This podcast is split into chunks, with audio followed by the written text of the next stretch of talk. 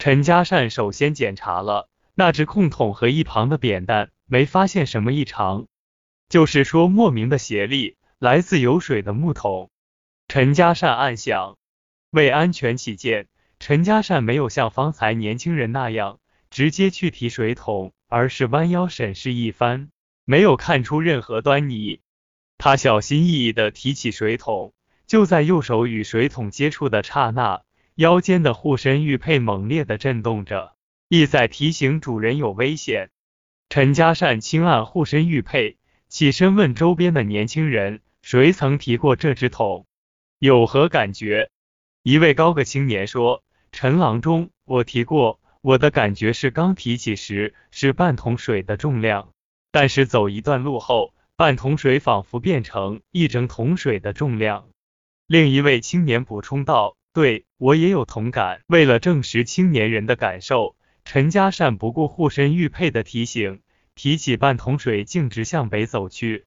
在心里记下所走步数的同时，感受着水桶重量增加的力度。陈家善依据平常称量药材的经验，将增加的重量进一步量化，直到非常吃力时才停了下来。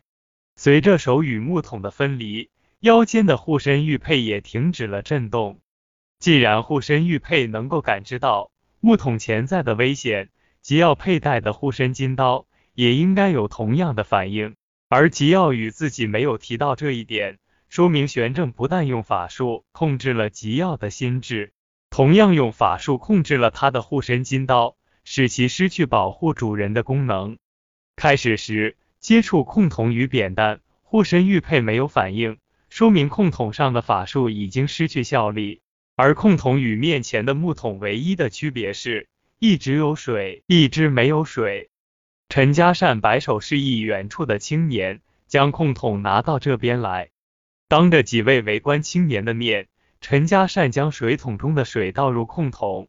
当最后一滴水滴入另一只桶，陈家善感觉一股力气从桶中挣脱，腰间护身玉佩震动的力度。再减弱，直至停止。陈家善提起刚添了水的桶，护身玉佩没有任何反应。陈家善吩咐身边的年轻人提着有水的桶往南走，试试重量还会不会增加。陈家善跟在提水青年身后，返回刘记肉铺门前。提水青年步伐轻盈，没有丝毫乏累，放下水桶，疑惑道：“真是奇怪，明明是越走越沉。”这次为何没有变化？联想到自己方才提水时重量不断增加的情形，再对比青年说的话，陈嘉善有点恍然大悟，心想：玄正师在木桶上的法术一定与水有关，水将法术的法力激活，而被激活的法术能够使移动状态的水的重量发生变化，从而使担水之人最终累倒。而当木桶中的水被倒出或洒落后，依附在木桶上的法术随之失效。陈家善再次看了一眼两只水桶和扁担，心道：不过是道观里三样普通的物件，经玄正的手竟然变成了伤人的法器，可见玄正的道业已经达到一定的高度。我们爷俩与之交手时，还是处处小心为妙。事情基本有了眉目。想到今天是年三十，想到家中的铁蛋。